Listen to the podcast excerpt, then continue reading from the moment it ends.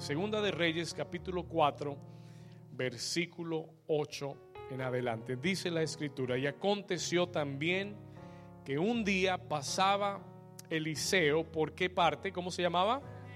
Sunem. Y había allí, ¿quién había? Una mujer, y esta mujer era, ¿cómo? Importante. Dice que le invitaba insistentemente a que comiese y cuando él pasaba por allí venía a la casa de ella a comer. Y ella le dijo a su marido, he aquí, ahora yo entiendo que este que siempre pasa por nuestra casa es varón santo de Dios. Yo te ruego que hagamos un pequeño aposento de paredes y pongamos allí cama, mesa, silla y candelero para que cuando Él viniere a nosotros se quede en Él. Y aconteció que un día vino Él por allí y se quedó en aquel aposento y allí durmió. Y entonces dijo Giesi su criado, llama, le dijo a Giesi su criado, llama a esta tsunamita. Y cuando la llamó, vino ella delante de él. Y le dijo él entonces a Giesi, dile, he aquí, Tú has estado solícita por nosotros con todo este esmero. ¿Qué quieres que haga por ti? ¿Qué quieres que haga por ti? ¿Necesitas que hable por ti al rey o al general del ejército? Y ella respondió, yo habito en medio de mi pueblo. Y él le dijo, ¿qué pues haremos por ella? Y Giesi respondió y le dijo, he aquí, que ella no tiene hijo y su marido es viejo. Qué problema, ¿no? Versículo 15. Dijo entonces, llámala. Y él la llamó y ella se paró a la puerta y él le dijo, el año que viene, por este tiempo, abrazarás un hijo. Y ella le dijo, no, Señor mío, varón de Dios, no hagas burla de tu sierva. Mas la mujer concibió y dio a luz un hijo. leamos el versículo 17 juntos.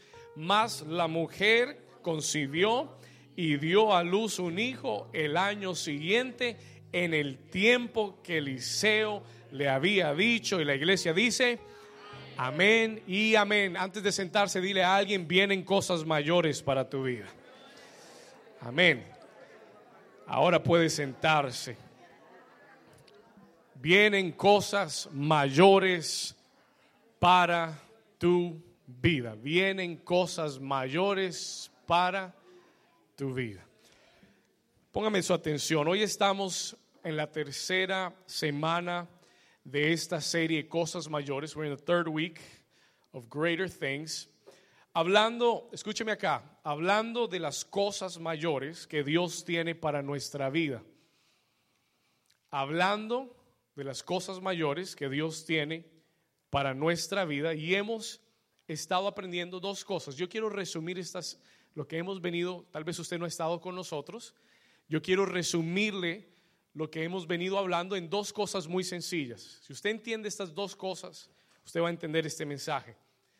Lo primero que he venido enseñando es que este es el tiempo, diga conmigo, este es el tiempo, no el próximo año, no el próximo mes, este es el tiempo, diga, este es el tiempo donde Dios quiere y desea llevarte a vivir cosas mayores de las que has visto o de las que has vivido hasta ahora. ¿Cuántos dicen amén? Se lo voy a repetir para los que no se lavaron los oídos hoy. Escúcheme acá. Este es el tiempo, este es el tiempo, este, este es el tiempo en el que Dios quiere llevarte a ver y a experimentar cosas mayores en tu vida de las que has vivido o de las que has visto hasta este día. ¿Cuántos pueden decir amén a eso? ¿Cuántos quieren ver cosas mayores?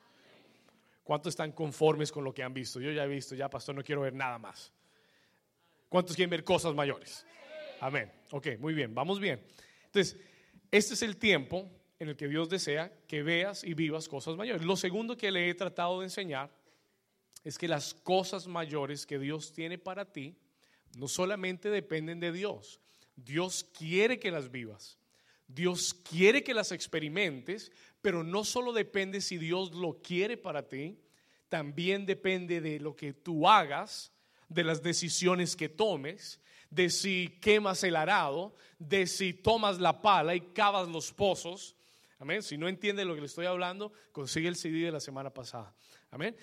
Pero se trata no solamente del deseo de Dios para nosotros, sino de nuestra decisión o nuestra respuesta a la invitación de Dios. ¿Cuántos saben que usted le puede llegar una invitación a la casa, pero depende de usted si usted la toma o no? ¿Estamos acá? ¿Alguna vez le han hecho una invitación y usted no ha ido? Bueno, muchas veces nos pueden dar una invitación. Dios nos puede estar diciendo, este es tu tiempo de ver cosas mayores. Y si tú no haces algo, si tú simplemente te sientas acá y oyes este mensaje y dices, qué bonito, y vas a tu casa y regresas, era lo que hablábamos la semana pasada. Uno tiene que ir de la inspiración del momento a la qué? A la acción. No solamente inspirarse, not just be inspired by what you hear, but take action on what you heard. Amen. ¿Cuántos dicen amén? ¿Vamos bien? Vamos a hacer esta declaración juntos para calentar los motores. ¿Cuántos quieren calentar motores? Levante su mano derecha conmigo y vamos a hacer esta declaración. Haga esta, declaración en voz fuerte conmigo. Diga, yo declaro que en este tiempo voy a comenzar a vivir una vida, diga, extraordinaria y sobrenatural. Diga, yo declaro que mi vida tiene propósito. Diga, yo declaro que yo haré cosas mayores para Dios. Diga, yo declaro que hay mucho más que Dios hará en mí y a través de mí. Y yo lo creo en el nombre de Jesús. Si usted lo cree, déle un fuerte amén al Señor y un aplauso fuerte a Jesús. Muy bien. Vamos a la historia. En el versículo 8 seguimos con el profeta Eliseo. We continue to talk about prophet Elisha. Y en el versículo 8 la Biblia nos dice que Elías pasaba por un lugar frecuentemente. Este lugar se llamaba Sunem. Diga conmigo Sunem. Este nombre va a ser más va a ser muy importante más adelante.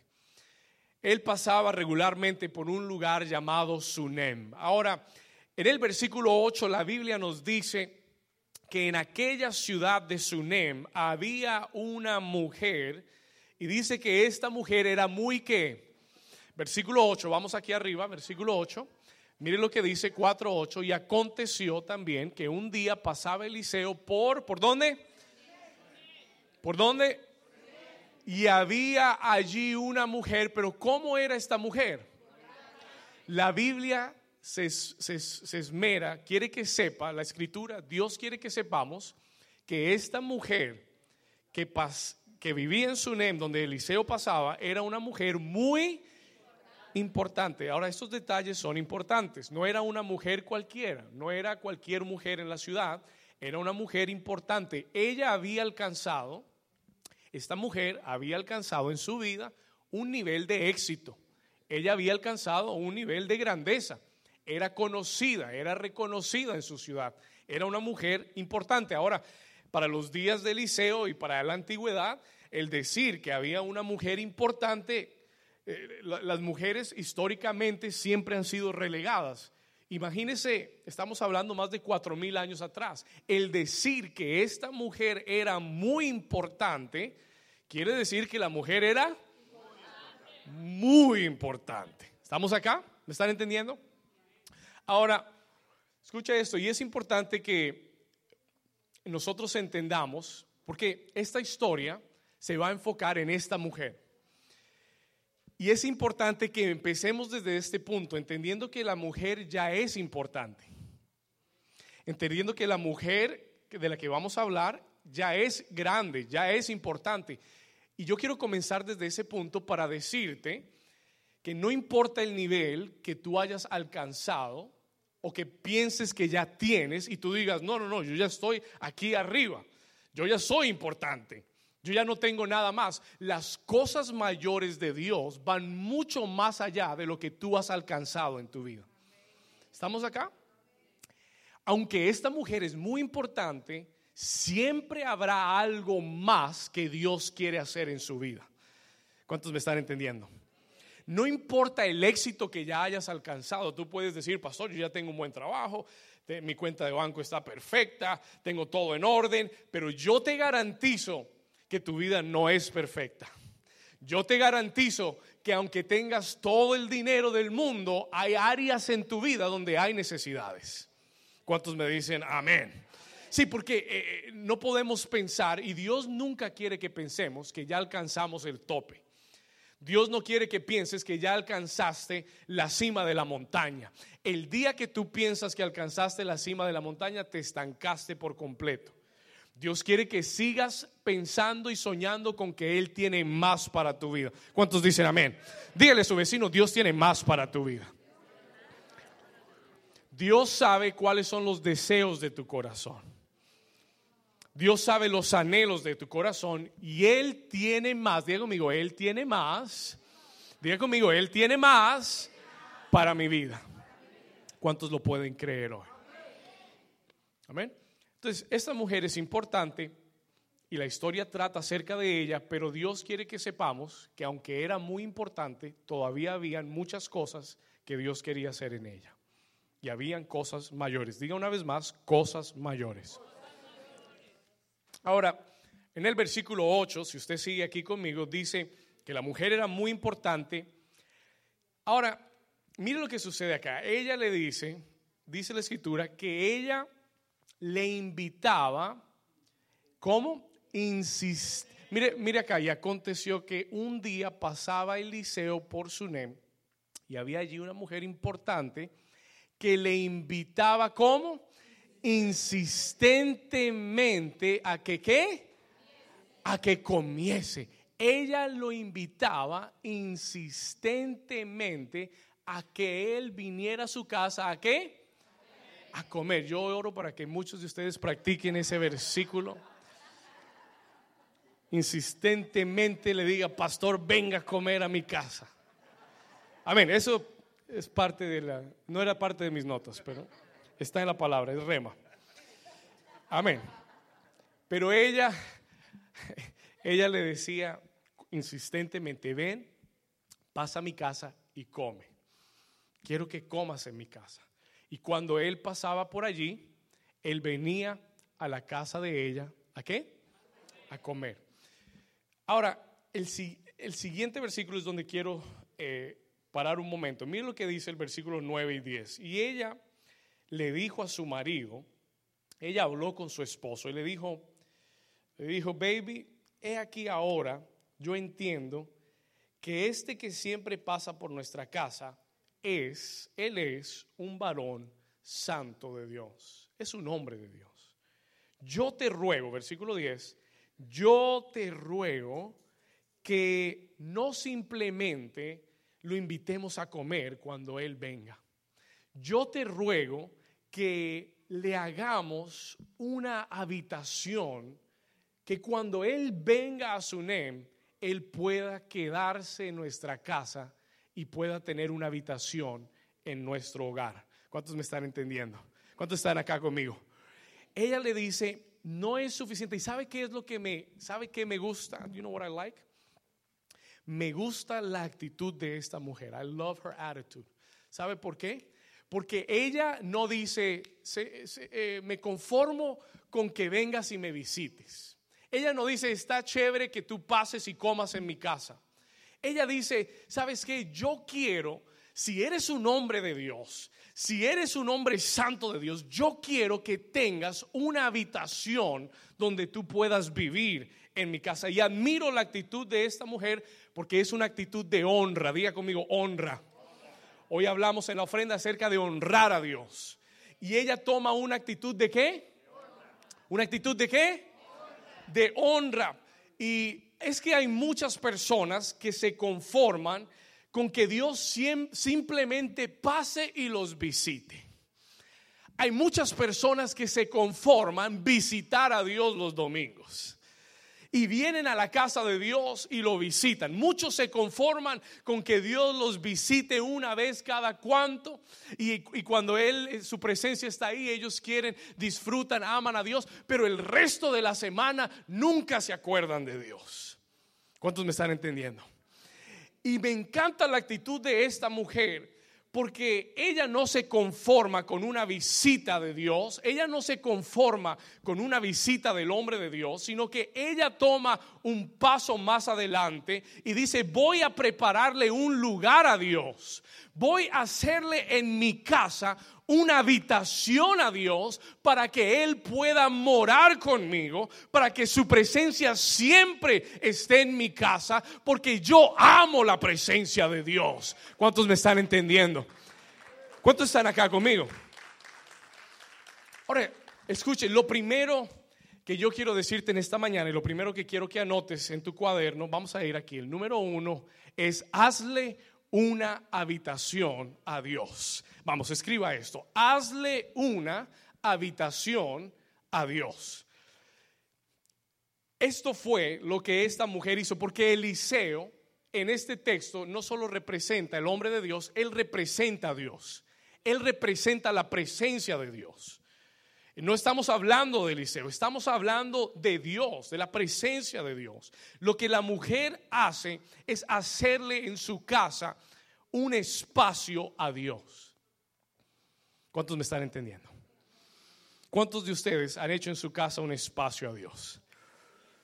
Y es importante, escuche lo que le quiero decir, es muy importante que tú no te conformes con venir un domingo a la iglesia y visitar a Dios o que Dios te visite.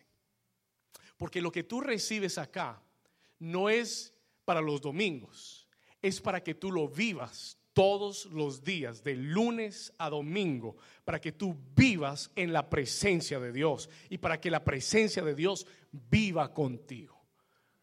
Pero, pero escuche esto, pero, pero, para que la presencia de Dios viva conmigo, yo tengo que hacerle una habitación. ¿Cuántos me están entendiendo? Para que la presencia de Dios more conmigo, yo tengo que hacerle una habitación. Ahora, yo sé que el, texto no entra en detalles, pero usted tiene que ponerse a pensar que si, primero que todo, me encanta que la mujer no tomó la decisión sola, ella consultó con su marido. Amén. ¿Cuántas mujeres dicen amén? ¿Cuántas esposas consultan? Diga.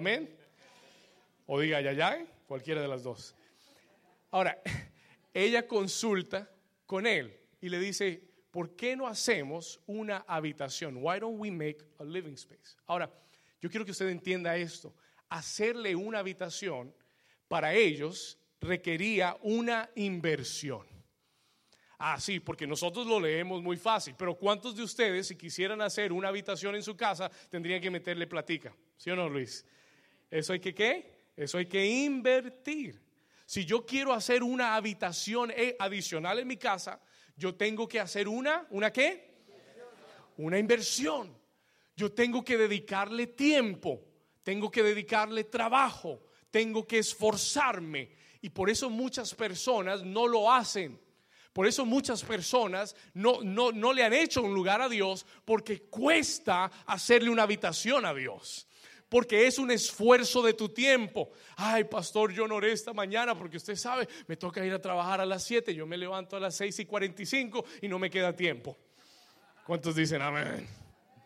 ¿Cuántos me están entendiendo? No, no, pastor, es que yo no tengo tiempo para orar, yo soy muy ocupado, tengo los, los niños, tengo, tengo la casa, tengo que cocinar, tengo que hacer esto, tengo que hacer lo otro. Pero ¿cuántos saben que para hacerle una habitación a Dios hay que esforzarse?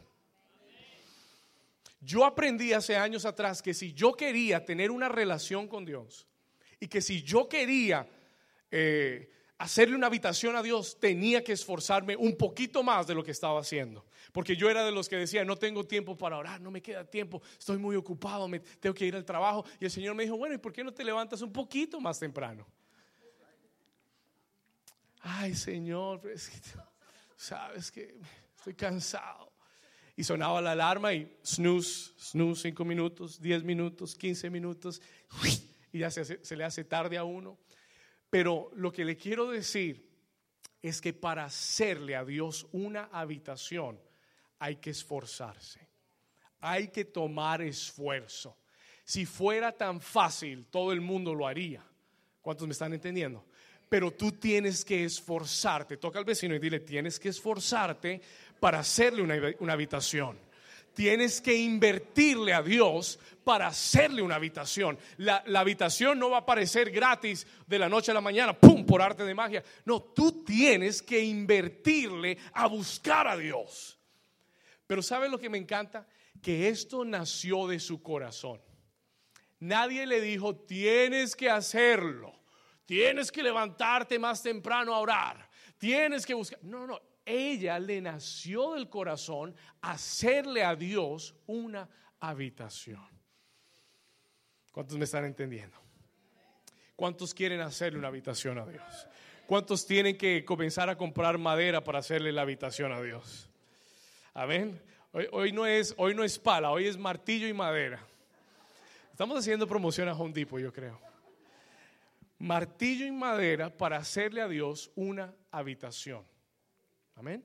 Ahora, escuche esto, póngame atención, por favor. No se me distraiga. Hoy es el Día de las Madres, pero no se me distraiga. Amén.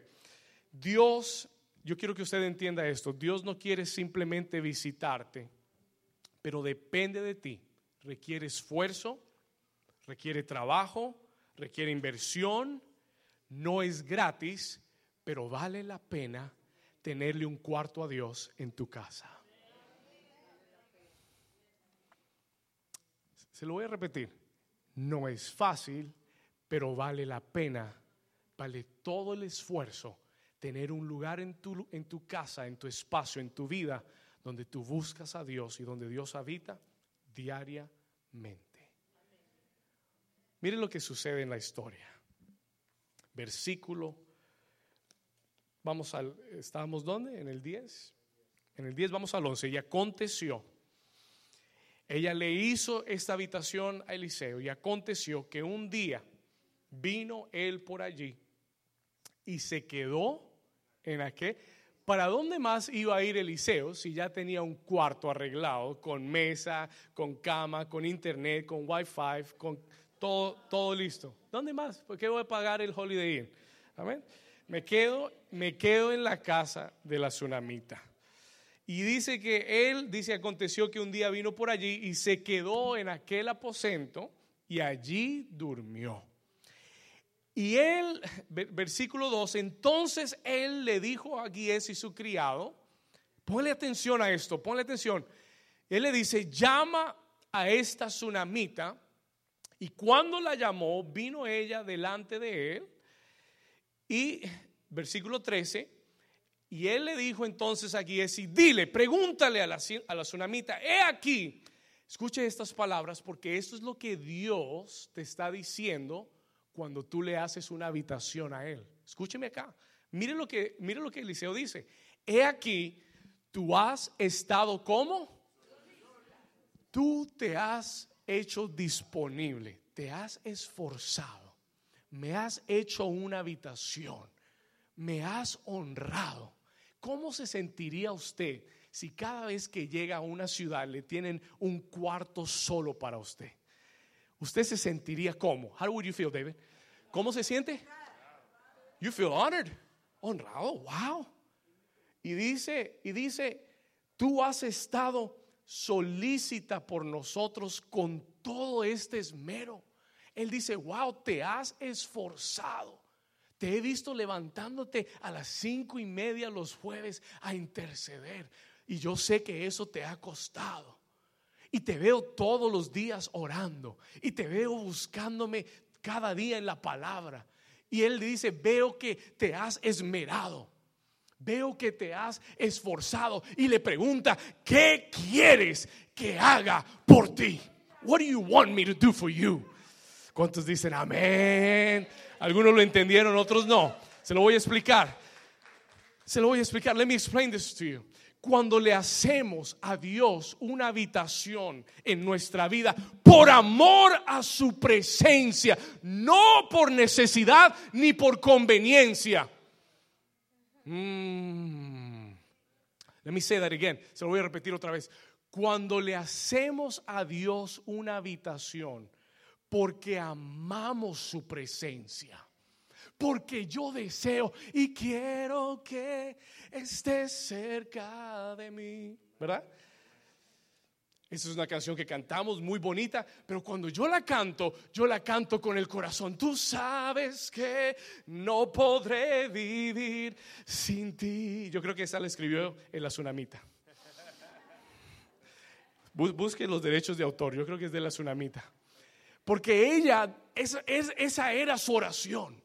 Ese era su deseo. Quiero que esté cerca de mí. Y cuando tú le haces a Dios una habitación, porque amas su presencia, porque quieres que esté cerca de ti porque quieres tenerlo cerca a tu vida, entonces Dios se para y te dice, wow, he visto que te has esmerado, he visto que te has esforzado, he visto que te ha costado llegar el domingo a la iglesia, he visto que has tenido que manejar y has tenido que tomar bus y has tenido que caminar y te has esforzado y el Señor te dice, ¿qué puedo yo hacer por ti? ¿Cuántos reciben esa palabra? Porque no es, escúcheme lo que le quiero decir ahora, quiero tomar un paréntesis para decirle, no es que tú y yo podamos manipular a Dios, no es que tú y yo podamos decirle, Señor, voy a hacer esto eh, o, voy a hacer esta habitación para que el Señor vea, vea y, y me pregunte qué quiere hacer Él por mí. No haciéndolo buscando una bendición, sino buscándolo al que puede bendecir, al Dios que está por encima de la bendición. Yo te pregunto en esta mañana, ¿qué es más importante para ti, la bendición o el que te puede bendecir? ¿Qué es más importante para ti, el trabajo o el que te puede dar el trabajo? El que, el, que te, la, sanidad o el, que, o el que puede sanarte. Porque cuando uno lo pone en perspectiva, uno dice, voy a hacerle un lugar a Él por quién es Él, no por lo que me puede dar, sino por quién es Él. ¿Cuántos le dan un aplauso al Señor? Vamos, denle un aplauso fuerte a Jesús.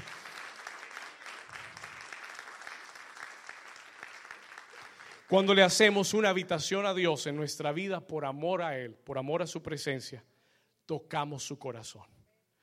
¿Qué hacemos? Tocamos su qué? Su corazón.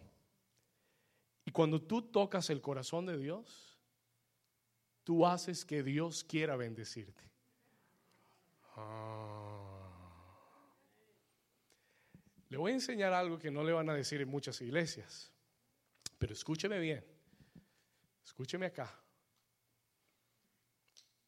Siempre hablamos de la bendición de Dios. Y la gente quiere oír que Dios lo quiere bendecir. Y es verdad, Dios quiere bendecirte. Él anhela bendecirte. Pero no debes buscar a Dios por la bendición. Debes buscar a Dios porque anhelas tocar su corazón. Y en la iglesia, muchas veces, vivimos nuestra vida cristiana buscando la bendición. Buscando la bendición. En vez de buscar tocar el corazón de Dios. Si tú tocas el corazón de Dios con tu honra, con tu actitud, con tu esfuerzo, Dios va a decidir bendecirte y te va a preguntar, ¿qué quieres que haga por ti? ¿Cuántos me están entendiendo? ¿Estamos acá? Y yo sé que hoy estamos hablando de padres y madres y imagínese que su hijo siempre viniera a buscarlo porque necesita algo. Eh, yo me acuerdo, tengo un hermano menor y cuando era más pequeño, eh, él me llamaba antes de su cumpleaños. Tenía 8, 9, 10 años. Me llamaba. Me decía, hey bro, what's up? y me preguntaba, so, ¿cómo, ¿cómo va la iglesia? ¿Cómo está la gente? ¿Cómo te ha ido? Y yo sí me quedaba extrañado. Yo decía, ¿qué, está, ¿qué estará pasando? No, yo bien, ¿no? Bendecidos, vamos creciendo, excelente. Y me hablaba y me hablaba y me hablaba hasta que yo caía en cuenta. Y decía, ah, es que en una semana es el cumpleaños. Gloria a Dios. Oh, ok, ya entendí. Pero, pero él trabajaba, él se esforzaba. Y el hecho de que él me llamara y me hablara y, se, y me preguntara por la iglesia y cómo va esto y cómo va lo otro y tararín, tararán, me, me tocaba el corazón. It would touch my heart. Y yo terminaba diciendo, bueno, dime, dime qué quieres de cumpleaños. ¿Qué quieres que te dé? Y él comenzaba, no, y él comenzaba y me decía, no, pues es que yo he estado pensando, no sé, pero tal vez puede ser, yo vi, y, y me mandaba el link a lo que él quería. Ahora, nosotros tenemos que entender que lo que mueve el corazón de Dios es que lo busquemos sin necesidades y sin, y, sin ninguna, sin, sin ninguna otra intención. Que lo busquemos porque Él es Dios, porque lo amamos y cuando tú lo hagas de esa forma, vas a tocar el corazón de Dios y no tendrás que estar persiguiendo la bendición. Porque yo veo muchos cristianos en la iglesia buscando la bendición, persiguiendo la bendición. No, pastor, te tengo que ir a ese trabajo. Que, y, están por un lado, por el otro, siempre corriendo, siempre buscando la bendición. Cuando la Biblia dice que Dios es el que te tiene que preguntar a ti, ¿qué puedo hacer por ti? ¿Qué, ¿Cómo quieres que te bendiga? La Biblia dice, la bendición de Jehová te alcanzará y te sobrepasará, te cubrirá. ¿Cuántos dicen amén? Vamos a darle un aplauso fuerte a Jesús. Dígale a su vecino, no persigas la bendición. Deja que la bendición te persiga a ti. Si tú estás persiguiendo la bendición, hay algo que estás haciendo mal. ¿Cuántos dicen amén?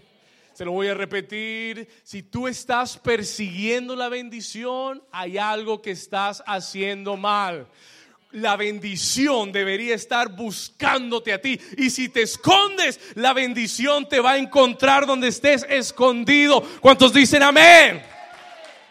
Porque Dios sabe dónde estás, sabe dónde vives, sabe cómo encontrarte. Y Él te va a preguntar y te va a decir, tú me hiciste una habitación, te esforzaste, hiciste algo por mí y yo quiero saber qué puedo hacer por ti. Y ese es el corazón de Dios. That is the heart of God.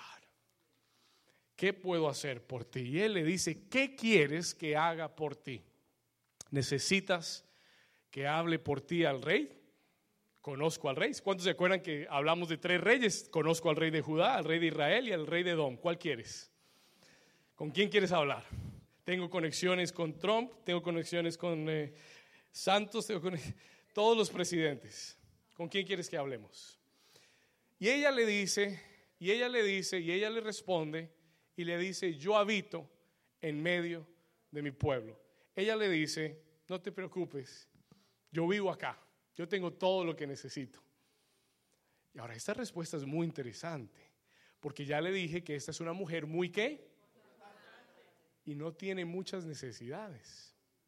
Ella le dice, no te preocupes, yo no lo hice porque me dieras nada, yo lo hice porque me nació del corazón. Yo habito en medio de mi pueblo. Versículo 14, vamos acá porque la historia se pone interesante. Versículo 14. Y él preguntó y él dijo, ¿qué pues haremos por ella? What can we do for her? ¿Qué haremos por esta mujer? Y, y, y su criado le respondió, Señor, he aquí que ella no tiene hijo y su marido es viejo pues no podemos orar para que le den otro marido. Entonces, amén, esa no es la oración. La Biblia es explícita y dice todo, amén. Gloria a Dios. No voy a entrar ahí, pero dice, vamos a regresar. Regresa a un versículo. Que pues haremos por ella. Y ella tenía una necesidad y era que no, o un anhelo, y era que no tenía un hijo, no tenía hijos. Ahora, a mí me llama la atención que ella no menciona eso. She doesn't mention that. Vamos a entrar en, vamos, en, vamos a hacer un clavado en esto. Pon atención, versículo 15, vamos a clavarnos aquí. Entonces dijo él, Eliseo dijo, llámala. Y él la llamó y ella se paró a la puerta. Versículo 16. Y él le dijo, el año que viene, a esta misma época, abrazarás un hijo. Ahora, la respuesta de la tsunamita es lo que a mí me llama la atención. This is what calls my attention. Escuche bien. Yo no soy mujer, pero si hubiera sido mujer y no tuviera hijos y Dios me dice, te voy a dar un hijo, no sé, yo me imagino una mujer pegando un grito diciendo, gloria a Dios, amén, sí, gloria a Dios, amén, yo recibo esa palabra, esa palabra es para mí, wow, yo no te dije nada, pero amén, yo lo recibo. ¿Cuántas mujeres hubieran recibido con gozo? Wow, esa palabra, no has podido tener hijos, estéril, lo que sea, pero el Señor viene, encuentra tu necesidad y te dice, a esta época, el próximo año, vas a tener un hijo. Yo pensé, yo pensaría que esta mujer se, iba a gritar y se iba a gozar. Pero la reacción de la mujer es todo lo contrario. It's, it's the complete opposite.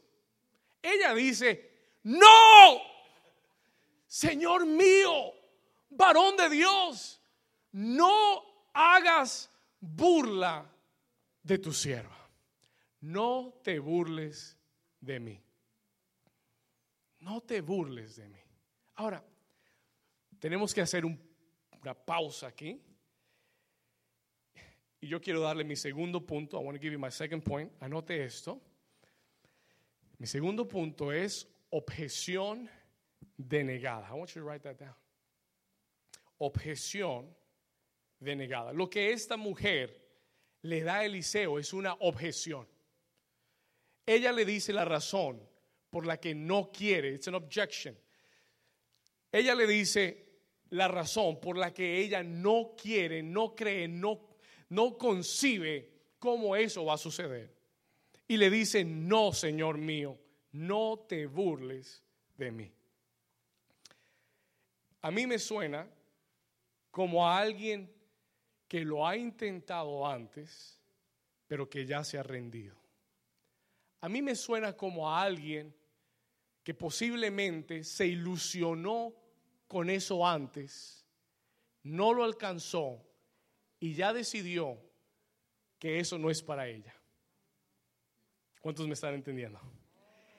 Ella le da una objeción y le dice, no, Señor, no te burles de mí yo ya no estoy para esos jueguitos. Yo ya no estoy para que me decepcionen. Mm. Yo ya no estoy para ilusionarme y que después me decepcionen. Yo ya he intentado, yo ya he tratado, ya he hecho lo que he podido y ya me he rendido. ¿Cuántos han, han tenido algún área de su vida donde se ha sentido como la tsunamita. Anybody here? ¿Alguien acá? Que lo has intentado tanto. Que, que, te has llegado a ilusionar con esa idea, pero has terminado decepcionado otra vez y como que ya no te dan ni ganas volverlo a intentar. ¿Cuántos aquí, ¿Cuántos aquí entienden lo que le estoy diciendo? Do you understand what I'm saying? Y esto se aplica para cualquier área de tu vida, familiar. Yo le puedo hablar de esto ministerialmente.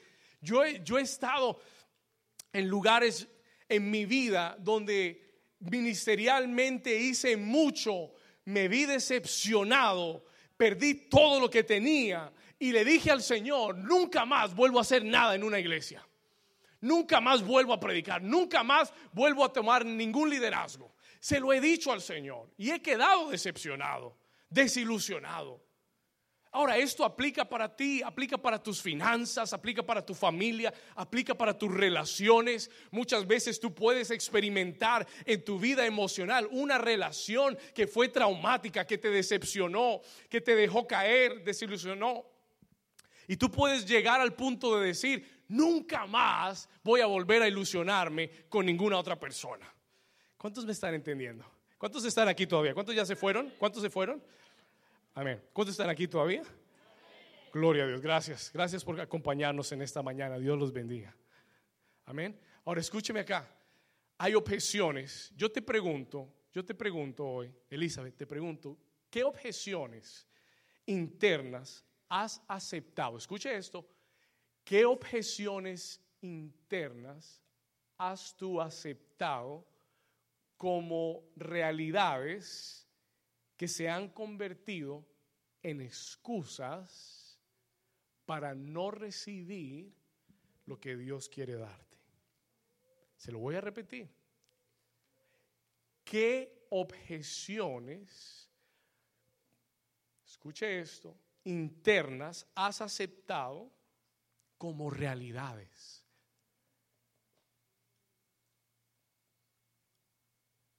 Que se han vuelto excusas en tu vida para no recibir las cosas mayores que Dios tiene para ti. Yo le decía hace un momento, escuche esto, es que yo pienso que no era que ella no quería un bebé, yo pienso que ella sí quería un bebé, lo que ella no quería era volverse a desilusionar. ¿Cuántos me están entendiendo? Yo pienso, yo analizo el texto y digo, yo creo que ella sí quería el milagro. Yo creo que ella sí quería progresar. Lo que no quería era fracasar otra vez. A veces el miedo de volver a intentar algo, intentar algo nos hace quedar en el mismo lugar. ¿Cuántos me están entendiendo? Se lo repito.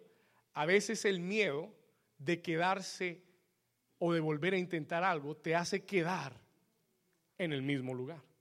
Makes you stay in the same place. ¿Qué objeciones has tenido en tu vida? Hay personas, y lo he escuchado como pastor muchas veces, que dicen, pastor, nunca volveré a confiar en un hombre, nunca volveré a confiar en una mujer. ¿Por qué? Porque la experiencia que vivieron fue tan decepcionante que no se atreven a volver a intentarlo. Y eso se convierte en una objeción. Entonces Dios viene y te dice, te quiero bendecir, te voy a dar un hombre, una mujer de Dios. Y tú dices, amén, amén, amén. Pero internamente tienes una objeción por una experiencia que has vivido. Como decimos en Colombia, te da pereza volver a intentar. ¿Cuántos están aquí conmigo? Tú puedes decir, ¿cuántos están durmiendo? Tú puedes decir, tú puedes decir, pastor, ya he intentado vencer esa adicción, pero no he podido vencerla. Y te das por vencido porque ya tú dices, lo he intentado, estoy desilusionado, tengo esa adicción y así me voy a quedar. And that's how. Hay personas que dicen, nunca saldré de esta crisis económica. Has intentado todo lo que has podido. Has oído palabras de Dios, pero ya no las crees. Porque siempre que Dios te da una promesa, tienes una objeción. Tienes una razón, una excusa por qué Dios no lo va a hacer. No quieres intentar nada, no quieres volver a intentarlo. ¿Por qué? Porque está, tienes miedo de, desilusionarte. Tienes miedo de fracasar otra vez. Escuche, hay personas que dicen, pastor, yo creo que ya es muy tarde para comenzar ese sueño que tuve en mi juventud. Creo que es muy tarde para emprender ese ministerio. Creo que ya se me pasó el tiempo. Creo que es muy tarde para arrancar ese negocio. Ya lo he intentado, he fracasado. Hay personas que dicen, pastor, yo creo que nunca veré a mi familia servir al Señor. Les he hablado todos los días por años y no he visto nada. Creo que no va a pasar. Y el Señor viene y te da una palabra y te dice, lo voy a hacer en tu familia. Y tú dices, ay Señor, pero es que yo ya he intentado tanto. Amén, yo creo. Pero internamente hay una objeción, hay una excusa, hay una razón por la que tú dices, no va a pasar y no quiero intentarlo. ¿Cuántos me están entendiendo? ¿Cuántos están aquí conmigo? Pero el Señor dice en esta mañana, escuche bien, en Isaías capítulo 54, en el versículo 1, Dios le da una palabra a una mujer estéril y le dice, regocíjate, oh estéril, y la que no daba a luz, la que no podía dar a luz, regocíjate. Y dice, levanta canción, léalo conmigo, y da voces de qué? Y da voces de qué? la que nunca estuvo de parto, porque Dios dice, más son los hijos de la desamparada que los de la casada, ha dicho Jehová. ¿Cuántos dicen amén? Dale un aplauso fuerte a Jesús. Yo quiero decirte que no existe una objeción que Dios no pueda invalidar. No existe una objeción que el Todopoderoso no pueda hacer realidad en tu vida. No existe nada imposible para Dios. ¿Cuántos dicen amén? Diga conmigo, no hay nada imposible para Dios. Ahora dilo como si lo creyeras. Diga, no hay nada imposible para Dios. Ahora piensa en esa área, cierra tus ojos por un momento y piensa en esa área donde tú has tratado y tratado y has fracasado, donde no has podido dar a luz y diga conmigo en voz fuerte, diga conmigo, no hay nada imposible para Dios. Una vez más dilo, no hay nada imposible para Dios. Si tú lo crees, dale un aplauso fuerte a Jesús. Dios te dice esta mañana, regocíjate, vuelve a cantar, vuelve a soñar, vuelve a creer, planifica para el éxito y no para el fracaso. Oh, porque es que hay muchas personas que planifican para el fracaso. Hay muchos de nosotros que hacemos planes por si fracasamos. Y ese es el primer paso hacia el fracaso. ¿Cuántos me entendieron? ¿Sí lo entendió o no? Se lo voy a repetir.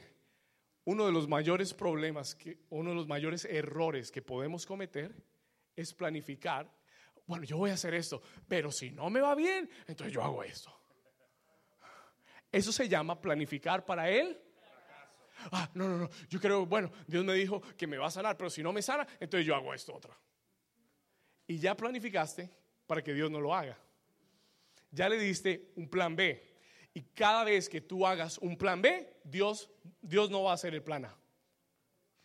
Cada vez que tú tengas una segunda opción, Dios no quiere ser una alternativa en tu vida. Se lo dije la semana pasada, Él no quiere ser una opción, escoge A, B, C. No, no, no. Él quiere ser el único plan en tu vida.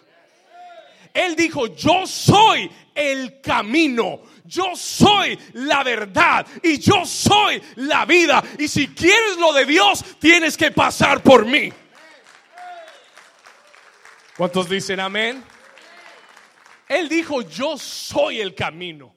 No hay más caminos, no hay más opciones, no hay más alternativas. Oh, no, no, todas las religiones son buenas, pastor. No, no, no, todos los dioses son buenos. No, Jesús dijo, yo soy el camino, yo soy la verdad, yo soy el camino y soy la vida. Y si quieres acercarte a Dios, tienes que pasar por mí. No lo dije yo, lo dijo Jesús. Si tienes un problema, habla con Él. ¿Cuántos dicen amén? Vamos a dar un aplauso fuerte a Jesús. Dígale al vecino, esta serie está buena, vecino. This is a good series. Amen. ¿Cuántos han estado aprendiendo? Ahora dígale al otro vecino, al más bonito, dile, no, no planifiques, al más bonito, dígale, no planifiques para el fracaso. Dígale, no planifiques para el fracaso, planifica para, para el éxito. ¿Cuántos dicen amén? El Señor te dice, vuelve a soñar, vuelve a creer, esfuérzate, regocíjate, canta, da voces de júbilo, porque te estoy diciendo que vas a tener más hijos que la casada. ¿Cuántos dicen amén? Te estoy diciendo que aunque hayas, aunque tú piensas que el tiempo lo has perdido, te voy a restituir más de lo que tienen los demás.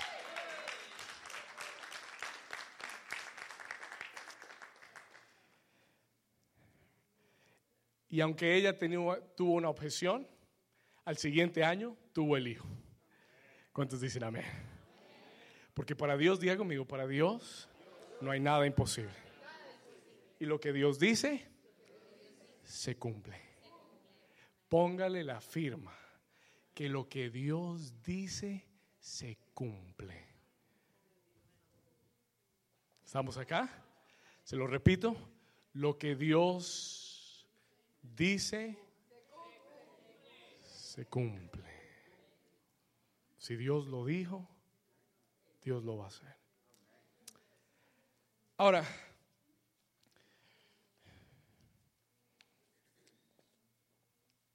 yo, si hubiera escrito esta historia, hubiera cerrado la historia ahí.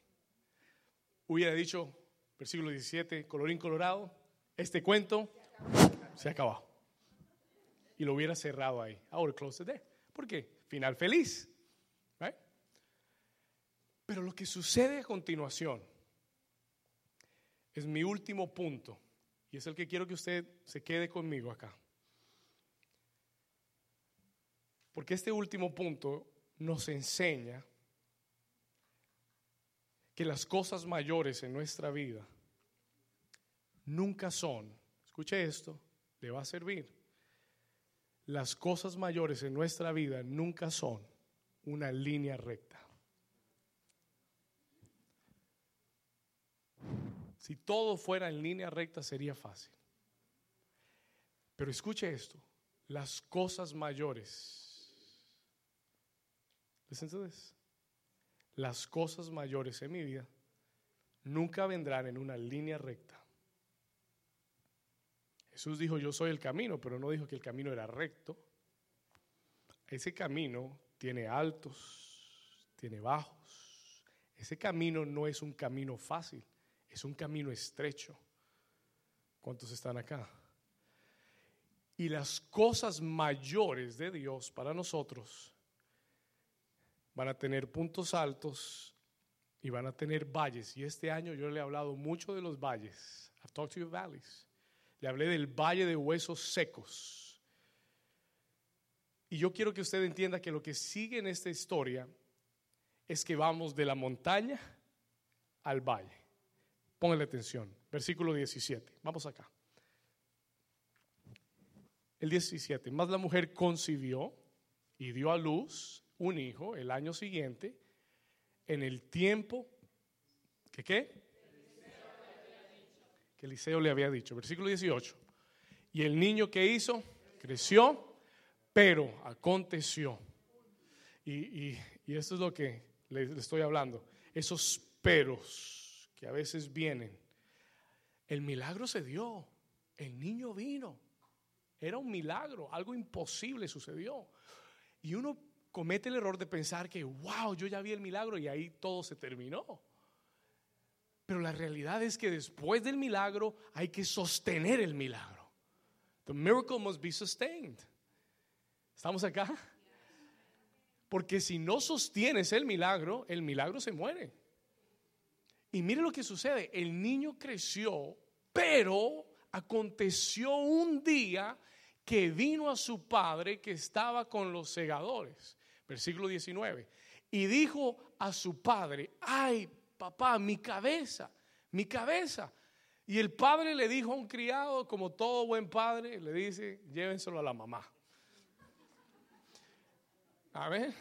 Versículo 20, like a good father, he said that, ¿sí? Cuando el niño está insoportable, que se lo lleve la mamá. Amén. Y habiéndole él tomado y traído a su madre, por eso le damos gracias a Dios por las mamás. Amén. ¿Cuántos saben que las mamás siempre lo reciben no importa qué pase? Amén.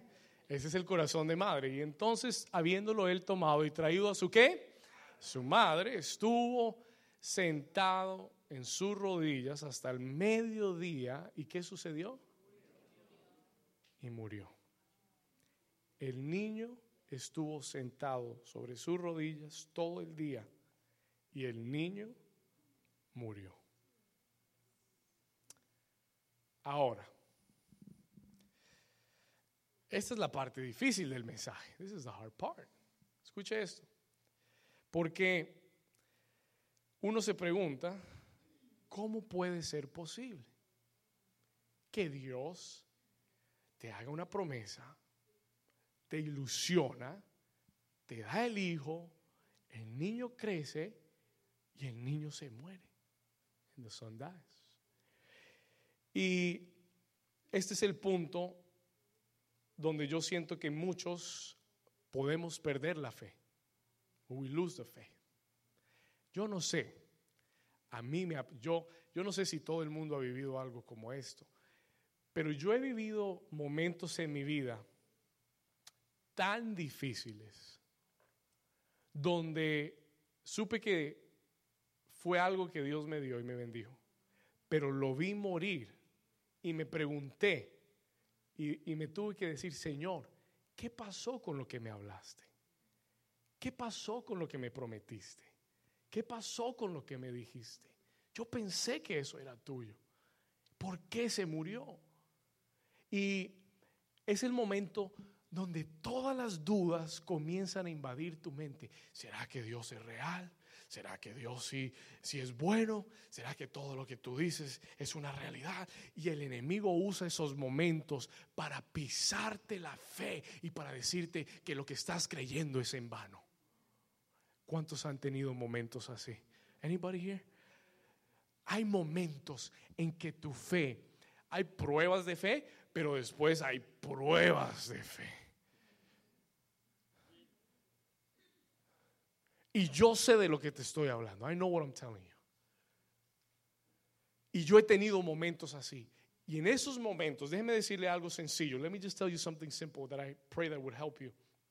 En esos momentos en que tu fe está siendo sacudida, porque lo que Dios te dijo no lo estás viendo y lo estás viendo morir, en esos momentos son los momentos decisivos en tu caminar con Dios que van a destruirte en tu fe o van a hacer tu fe tan fuerte que nunca jamás volverás a necesitar una sola prueba ni ver absolutamente nada para creer que lo que Dios ha dicho se va a cumplir.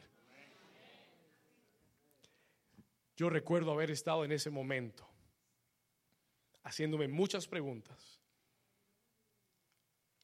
Pero llegué a un punto, el enemigo me decía, estás perdiendo tu tiempo, lo que crees no es verdad, abandona lo que estás haciendo, deja la iglesia, deja esto, todo.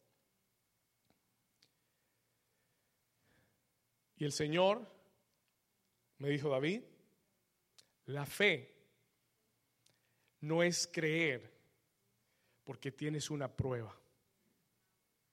La fe es creer aunque no haya ni una sola prueba. Y me dijo, no tienes absolutamente ninguna prueba en este momento, pero decide ahora si vas a seguir confiando en mí o si vas a desistir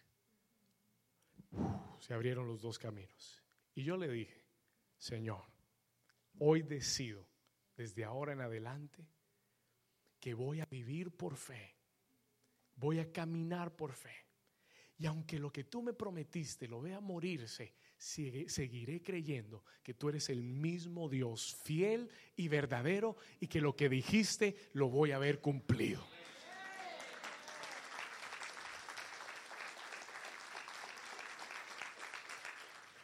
Y aquí estamos hoy, tú y yo parados, hablando. ¿Cuántos dicen amén?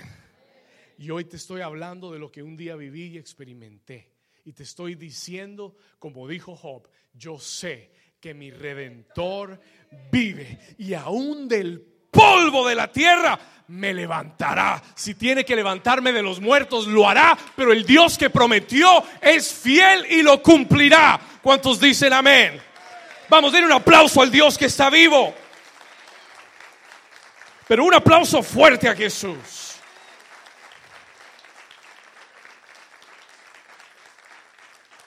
Versículo 18, 20, ¿dónde vamos? 20, 21. Ella, ahora yo quiero, voy a llegar al final de este mensaje quiero señalarle lo que me encanta de esta mujer. Quiero señalarle lo que es valioso de una madre de un espíritu de madre. Mire lo que dice la escritura. Y ella entonces subió y lo puso sobre dónde? Ella no lo puso en cualquier lugar. Ella lo puso en dónde?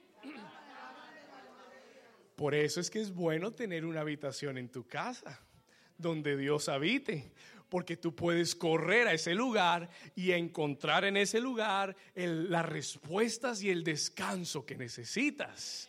No tienes que ir corriendo a buscar a alguien que te ayude. ¿Cuántos dicen amén? Ese es el valor de tener a Dios cerca, en tu casa. Porque en un momento de emergencia tú no tienes tiempo de, de, estar llamando a fulanito y a sutanito para que te pongan la mano y oren por ti. Hay momentos que son de vida o muerte. Y si tú no tienes una relación con Dios, no lo vas a encontrar. ¿Cuántos me están entendiendo? Escuche esto. Ella entonces subió, lo puso sobre la cama del varón de Dios y cerrando la puerta se salió. Mi tercer punto, escriba esto y aquí vamos llegando al final. Tercer punto, ¿cuántos Dios les está hablando hoy? ¿Cuántos están recibiendo algo en su corazón, su espíritu? Tercer punto, escriba esto, por favor. No entierres tu promesa. Escriba eso. No entierres tu qué? Tu promesa. Dígaselo al vecino. Dígale al vecino, vecino, no entierres tu promesa.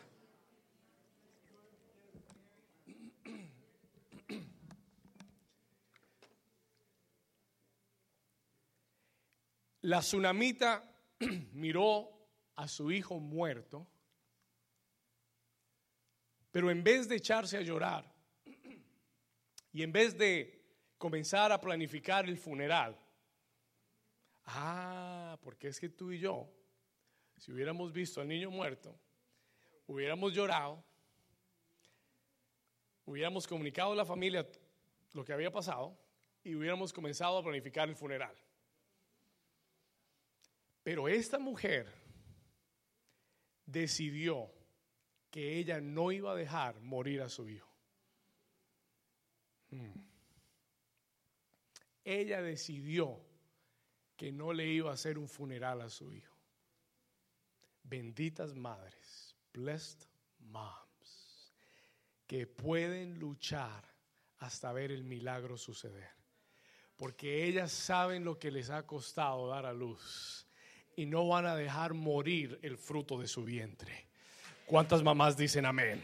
¿Alguna mamá que me ayude a darle gracias a Dios? Blessed moms, porque tienen una fuerza y tienen un poder que los hombres no tenemos. Y es el poder de perseverar y de luchar hasta el final. Es el poder de aún viendo a un hijo muerto decir, no lo voy a enterrar porque le di a luz y lo voy a ver revivir en el nombre de Jesús. ¿Cuántas mamás dicen amén? ¿Cuántos hombres le dan un aplauso a esas madres?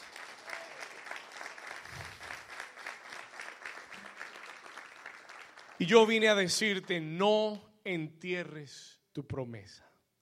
Aunque veas lo que Dios te prometió muerto aunque lo veas sin vida, aunque lo mires y no veas cómo va a suceder, rehúsate a enterrar eso en tu vida.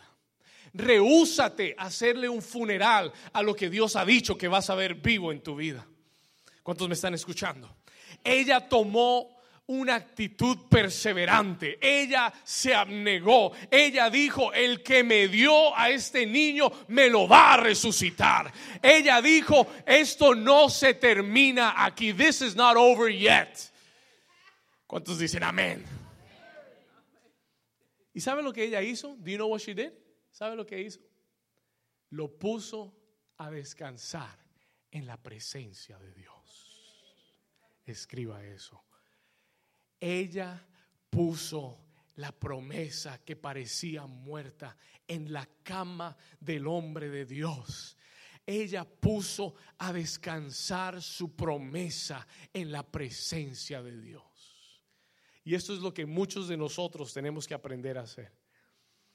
Y es aprender a descansar en la presencia de Dios. Deja de estar estresándote y llorando tanto. Y más bien descansa en Dios. Descansa en Dios. Ella lo puso en la cama del, del hombre de Dios y dijo, voy a ir, lo voy a dejar aquí hasta que tenga una respuesta de Dios. Descansa en Dios hasta que Él te dé una respuesta. ¿Cuántos dicen amén? Esa palabra es buena, solita, esa palabra es buena para ti. Descansa en Dios hasta que Él te dé una respuesta. Ahora sigamos leyendo. Vamos rápido, versículo 23. Acompáñeme y voy llegando al final, versículo 23. Vamos acá. 22, vamos al 22. Llamando luego a su marido, le dijo, te ruego que envíes conmigo a alguno de los criados y una de las asnas para que yo vaya corriendo al varón de Dios y regrese. Ella no le dijo que el niño había muerto. Hmm. Y ese es el problema de muchos de nosotros. Enseguida vemos que las cosas no van como que no. Señor, ayúdame. Y le comenzamos a contar a todo el mundo y le decimos a toda la gente porque queremos que alguien nos ayude cuando solo Dios puede ayudarnos. ¿Cuántos me están entendiendo? Y queremos que todo el mundo sea paño de lágrimas para nosotros. Y queremos que todo el mundo nos consuele. Y queremos que todo el mundo se sienta mal por nosotros. Pero ella ni le contó a su marido. Le dijo, dame un carro, prepárame el carro, dame las llaves porque tengo que ir a hacer una vuelta. Versículo 23. Vamos acá, 23, let's go. Y él dijo, ¿para qué vas a verlo hoy? Hoy no es día de servicio, hoy no es domingo, hoy no es domingo en New Season, ¿para dónde vas? Where are you going? No es luna nueva, no es día de reposo. Y ella le dijo, paz. Ella, eso quiere decir, no te importa, déjame irme. Versículo 24, vamos. Y después hizo en el, en el bardar el asna y dijo al criado, guía y anda y no me hagas detener en el camino, sino cuando yo te lo dijere. ¿Cuántos dicen amén a eso? Dígale a su vecino, no te detengas hasta que llegues a la respuesta. Dígale, no te detengas hasta que llegues a la respuesta.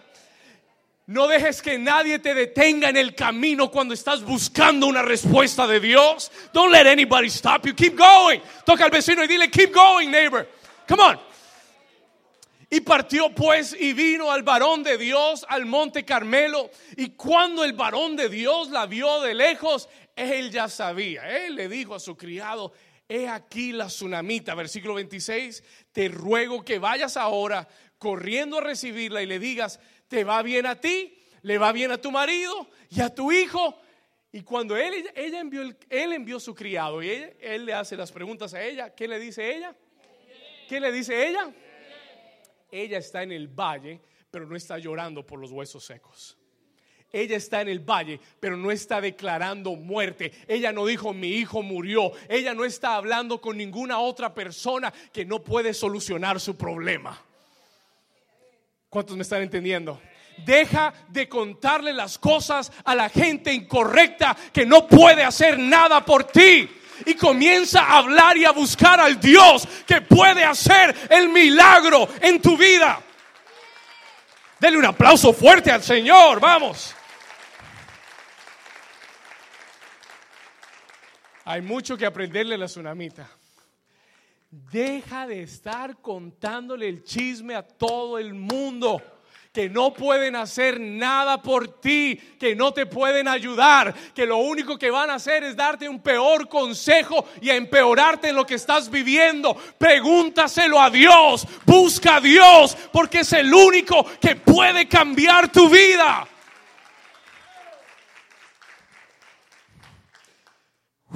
Dígale al vecino, el pastor está predicando bien tres semanas seguidas. ¿Cuántos Dios les está hablando? Voy llegando al final. Cuando yo te diga, mire esto. Entonces le pregunto, ¿todo está bien? ¿Está bien tu hijo? ¿Está bien tu marido? ¿Está bien todo? Y ella dijo, bien, bien, bien. Diga conmigo, bien. 427. Luego que ella llegó a donde estaba el varón de Dios, en el monte, se asió de sus pies y se acercó a Giesi para, para quitarla, pero el varón de Dios le dijo, déjala. Ella no había dicho nada. Ella no había declarado ni una sola palabra, pero él le dijo, déjala porque su alma está en amargura y Jehová me ha encubierto el motivo y no me lo ha revelado. Versículo 28. Y ella dijo, pedí yo hijo a mi Señor? ¿Te pedí yo esto? ¿no te dije que no te burlaras de mí? Ella le está diciendo, tú me metiste en este problema, ahora tú me sacas. ¿Cuántos dicen amén? Y eso es la actitud que tú tienes que afrontar las cosas en tu vida. Señor, yo estoy en esto por ti, ahora tú me sacas de aquí. Señor, yo decidí seguirte y ahora tú me ayudas a seguir hacia adelante. ¿Cuántos dicen amén? Tú tienes que tener la actitud de la tsunamita. Tú tienes, en vez de decirle, ay Señor, ¿y por qué? Y llorando, llorando. No, no, no, no. Tú tienes que decirle, Señor, estoy aquí ahora y ahora tú me vas a ayudar. Tú me diste ese hijo y tú me lo resucitas. Señor, tú me diste esa promesa y tú verás cómo la vas a cumplir en mi vida. ¿Cuántos pueden decir amén? Pero dígame amén con fuerza, con ganas. Aleluya. Versículo, ¿dónde estamos? Versículo 28, 29. Entonces, él manda a su criado, versículo 30. Vamos al 30, brinque conmigo. Y dijo, la madre del niño. La tsunamita dice, vive Jehová y vive tu alma, que no te dejaré. Y eso me hace, recordar otra parte en la Biblia, donde un hombre llamado Jacob dice, vive Jehová, que no te soltaré hasta que no me bendigas. Tal vez ella había oído esa historia y esto viene del mismo lugar. Ella le dice, no te dejo hasta que no me resucites ese niño. Y esa es la actitud. Y quiero terminar con esto. I want to finish here. Escúcheme bien. Esta es la actitud que tú y yo necesitamos tener es una actitud perseverante, es una actitud abnegada, es una actitud que entiende que si Dios me habló y me prometió, aunque yo vea esas cosas en mi vida caer y parecer morir, yo tengo que aferrarme a Dios. Tengo que hacerme de sus pies. Tengo que, que, decirle, Señor, no te dejo hasta que no me cumplas lo que me prometiste. Tú eres fiel y lo vas a hacer. Tú eres fiel y yo no me voy a rendir. Y yo siento que Dios en esta mañana te está hablando y te está diciendo, no es que tú lo logres en tus fuerzas, no es que Dios te está diciendo, persevera porque tú eres fuerte, oh, tú tienes un carácter fuerte, tú eres un duro, no, no, tú lo vas a, no, no, Dios te está diciendo, persevera, pero pon tu fe en mí, persevera creyendo en mí. No es que tú creas en ti mismo, es que tengas fe en Dios. Tú no puedes resucitar a nadie, pero Dios sí puede. Y si confías en Él, si confías en Él, vas a ver a Dios hacer cosas sobrenaturales. ¿Cuántos dicen amén? Póngase de pie, de un aplauso fuerte al Señor. Póngase de pie conmigo. Pero denle un aplauso fuerte al Señor. Vamos, denle un aplauso fuerte a la palabra de Dios. Si Dios te habló, dale un aplauso fuerte en esta mañana. Dale un aplauso fuerte, dígale gracias Señor. Diga conmigo, Señor, voy a perseverar. Voy a caminar contigo. Voy a tener fe en ti, Señor. En tu palabra, en tu promesa. En el versículo 35 vamos ahí. Yo no sé, pero yo siento que Dios le está diciendo a alguien en esta mañana no entierres tu promesa. Don't bury your promise. Tal vez ya le habías echado tierra. La pala que usaste la semana pasada, úsala esta semana. Comienza a desenterrar la promesa que Dios te ha hecho. ¿Cuántos dicen amén? No la entierres. No le programes un funeral. No la dejes para que, ay, si Dios un día lo hace, amén. No vuelve a creer, vuelve a soñar, vuelve a trabajar por eso. Busca la respuesta de Dios. En el versículo 35, la Biblia dice que él volviendo luego se paseó por la casa una y otra vez y después subió y se tendió sobre el niño nuevamente y el niño estornudó siete veces y abrió sus ojos. Versículo 36. Entonces llamó él a Giesi y le dijo, llama a esta tsunamita. Yo creo que Eliseo estaba sudando con ese niño. Él tenía que hacer algo. He had to do something. Llama a esta tsunamita y él la llamó. Y entrando ella, él le dijo, toma tu hijo. Versículo 37. Así que ella entró, se echó a sus pies, se inclinó a tierra como en forma de agradecimiento.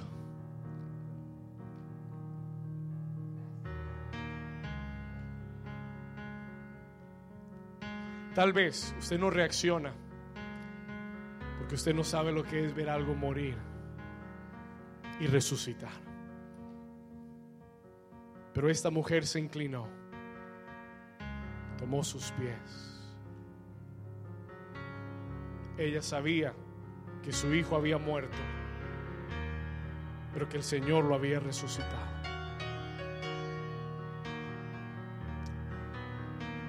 Tomó a su hijo y salió. ¿Cuántos Dios les ha hablado hoy? Termino con esto. Let me finish with this. Le pregunté al Señor, I asked the Lord, Señor, esta era una mujer importante, she was an important woman. Pero hay algo de todo el texto que me llamó la atención y me seguí preguntando todo el día. Le pregunté, Señor, ¿por qué, siendo una mujer importante, el texto nunca dice su nombre? The text never says her name. La única forma que la conocemos es como la tsunamita.